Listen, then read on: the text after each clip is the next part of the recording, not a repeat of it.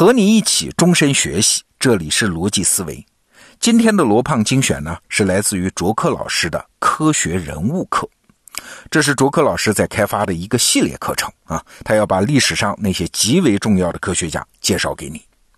那科学家那么多，那第一课我们讲谁呢？卓克老师说，必须是杨振宁。他是二战后全世界最伟大的科学家，他的贡献被严重的低估和误读了。为什么这么说呢？接下来就让我们一起跟着主课老师读懂杨振宁。你好，欢迎来到得到科学人物课杨振宁，我是卓克。作为一名长期坚守的科普工作者，最近三年来，我在得到完成了两个年度专栏跟一门密码学三十讲，总共一百四十多个小时的音频内容，包含了两百多万字。虽然具体的内容不同，但作用呢却是一致的，就是通过科学思考，帮你建立一个稳固的世界观。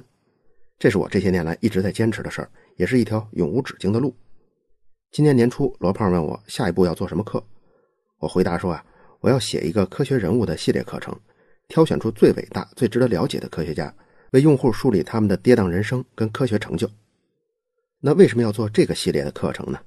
因为从事科普工作这些年，有太多的人跟我说过自己的苦恼：现代科学的门槛太高了，即使是认真学了，还是感觉和自己有很远的距离。很难真正的感受科学之美，哎，这就是我做这个系列课程的目的。通过一个个伟大的科学人物，拉近你与现代科学的距离。过去的科普呢，都是靠讲述科学成果让人理解科学，各种的结论和分析难免抽象。但我们都知道，现代科学的大厦不是凭空产生的，而是由一代代伟大的科学家共同建造而成。现代科学的发展史，也可以看作是一代一代伟大的科学家成就自我的历史。所以，当我们了解了这些科学家的人生际遇，知道了他们如何被塑造，又如何改变世界，必然对他们的科学成果产生亲近感。而亲近感是理解和热爱科学的第一步。这个工程很大，听起来就让人热血沸腾。但问题是从谁开始呢？虽然人类历史上群星璀璨，伟大的科学家数不胜数，但是我的回答一定只有一个：杨振宁。这个答案可能很多人都想不到。为什么一定要从杨振宁开始呢？我给你讲三个理由。第一个理由是，杨振宁是二战之后全世界最伟大的科学家，尤其应该被拿来讲。你没有看错，我也没有说错，就是二战后全世界最伟大的科学家。这个二战后最伟大的科学家是个什么概念呢？我们不妨捋一捋历史上那些伟大的物理学家。如果按照贡献大小跟地位高低给历史上的物理学家分个档次的话，第一档一定是三个人：牛顿。爱因斯坦、麦克斯韦，他们都是物理学奠基式的人物，地位不可撼动。那再往下数是哪些人呢？在物理界有个黄金年代的说法，就是指一九零五年到一九二五年，有一众年轻的物理学家纷纷出场了，最终他们打下了量子力学的理论基础。这些人中最著名的就是波尔、狄拉克、海森堡、薛定谔、包利，各个名字都如雷贯耳。那杨振宁呢？他是处于哪一级呢？过去啊，你可能觉得杨振宁是挺厉害，但是跟这些大佬一比，就黯然失色了，顶多算个配角。但是我要告诉你的是，杨振宁跟这个黄金年代的大佬是处于同一梯队的，而且呢，还是排位很靠前的。换句话说，即使放眼整个物理学史，成就超过杨振宁的也屈指可数。如果你还是不理解，我再给你一组数据，在统计中，除了杨振宁自己获得那个诺贝尔奖之外，先后还有七个诺贝尔奖是直接利用杨振宁提出的杨米尔斯方程这个理论拿到的。除此之外，还有五十个诺贝尔奖是和杨振宁提出的理论有关的。此外呢，还有六个数学界的诺贝尔奖，也就是菲尔兹奖的研究对象，他们都是和杨振宁提出的杨米尔斯方程和杨巴克斯特方程相关的。这些含金量极高的奖项都是他伟大的证明。不夸张地说。杨振宁的研究成果很大程度上影响了二战后物理学的研究范式。不是每一代人都有机会和这样一位伟大的科学家生活在同一时代的。能和杨振宁生活在同一时代，是我们这代人的幸运。这种幸运当然不应该忽视跟辜负。所以这一次，我们一定要从杨振宁开始。第二个理由啊，就是杨振宁这样一位伟大的科学家却被严重的低估乃至被误读了，所以尤其有必要拿来讲。我们随便问个问题，你知道杨振宁最杰出的物理成就是什么吗？你可能会说我知道，不就是那个诺贝尔奖吗？那那个诺贝尔奖具体是什么呢？也许你还知道，就是宇称不守恒。那么宇称不守恒又是什么意思呢？哎，追问到这儿，知道的人就太少了。但实际上，杨振宁最杰出的物理成就还不是这个宇称不守恒，而是杨米尔斯方程。那杨米尔斯方程又是什么呢？恐怕就更少人知道了。要认识和评价一位物理学家，却完全不了解他的物理学成就，这不能不说是一种低估。更严重的是，很多人对于杨振宁所谓的知道和了解，大多是源于媒体对他的非科学成就的报道。你可以回想一下，自己是通过哪件事知道的杨振宁？对于大多数人来说，我想不外乎是三件事：一个是他和翁帆年龄相差五十四岁的那个婚姻；还有一个是他在晚年回到了清华，恢复了中国的国籍。还有呢，就是他极力反对中国建造高能加速器。你看，这些还是和他的物理学成就没有什么关系。更何况，网上有大量的言论都是和杨振宁不相符的，甚至严重误读了他。所以说，对于杨振宁，很多人压根儿不了解他的科学成就，而是纠结于他的生活隐私跟花边八卦，然后根据网上的真真假假的文章，形成了对他、对这个当今世界上最伟大的科学家的错误评价。这实在是太不应该了。全世界都应该尊重这位中国科学家，当然也值得被我们珍惜。况且我们还和他生活在一个时代，而且我们还同为华人。澄清误读、还原真实是获取真相的唯一途径。作为一个中国人，我们当然应该也有必要通过这门课重新理解杨振宁。第三个理由呢，就是杨振宁成就自己的方式非常独特，非常有借鉴意义，尤其值得被拿来讲。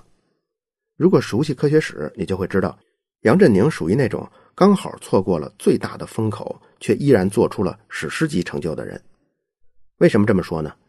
因为在一九二二年杨振宁出生的时候，那场持续了二十多年的物理学黄金年代已经达到了顶峰。等到又过了二十多年，当他开始做科研的时候，黄金年代的大潮实际上已经退去了，到了次一级的白银时代了。也就是说，相对低矮的果实已经被摘完了。这个时候想要取得成就，就比黄金年代要困难得多。但这正是杨振宁伟大之处，在错过了最大的风口之后，仍然能做出非凡的成就，以一个中国人的身份，第一次攀登上了世界科学之巅，并且数十年如一日的将这份荣耀和辉煌延续下去。到了今天，他依然是我们中国人触达过的最高的高度。这么一对比，杨振宁的成功就非常值得探究了。横跨两种文化，经历战乱艰辛。饱受误解争议，却依然登上了科学之巅。他是怎么突破障碍、成就自我的呢？他的成功源于做对了什么选择，避开了哪些陷阱？这种逆势腾飞的例子尤其值得我们深挖细节。而这些自我成就的细节，对你、对我们所有人都有莫大的借鉴意义。所以你看，杨振宁就是这么一位既应该讲又有必要讲还值得讲的人物。在这门课里，我希望通过详细的梳理。正本清源的为你呈现一个真实的杨振宁，在课程里，我会带你回到杨振宁的成长现场，通过他的师承交往，通过他的学习经历，通过他的自我反思，探索杨振宁到底是如何炼成的，看看到底是什么塑造了他，他又是如何改变了世界。其次，我会毫不逃避地直击争议本身，把杨振宁那些被低估的成就，甚至被误读的经历，还原到本来的面目，比如他备受争议的爱情生活。比如他跟李政道的恩怨纠葛，比如他国籍的前后变化，所有你关心的这些焦点争议，我都会抽丝剥茧的一一讲解，并且做到绝不和稀泥，而是带上明确的观点跟判断。当然，除了这些情感因素之外，更重要的还是基于科学上的考量。在课程里，我也会对杨振宁的科学成就和他的研究方式进行详细解读，让你真正了解争议和八卦之外，作为一个物理学家的杨振宁。同时，也进一步产生对现代科学的亲近感。顺便透露一下，除了杨振宁，我还选了另外四位伟大的科学家，既有大家耳熟能详的霍金和计算机之父冯诺依曼，又有和爱因斯坦 PK 了二十年，而且最后还胜出的物理学家尼尔斯·波尔，还有推出了最美公式的伟大数学家欧拉。这五位取得成就的方式还各不相同。杨振宁呢，是错过了黄金年代，依然取得了非凡的成就。霍金的影响力啊，更多是在科研之外；波尔更多是靠出色的领导力的加持；冯诺依曼一直是一路天才，半人半神般的存在；而欧拉的成功则源于传奇级别的工作量的堆积。在这里，我向你保证，在接下来的一年时间里，我会集中精力，无不旁骛，为你完成这科学人物系列课程的一期工程。或许我们再努力，也没法达到杨振宁的高度，但是通过学习，我们可以在精神世界里和他无数次的击掌相庆。现在，让我们开始吧。好，内容听完了，我是罗胖，卓克老师，我们都知道啊，可以说是中国最好的科普作家之一。他要做的这个科学人物系列课，选取人物的标准，哎，不是根据主人公的成就大小啊，也不是他的学术地位。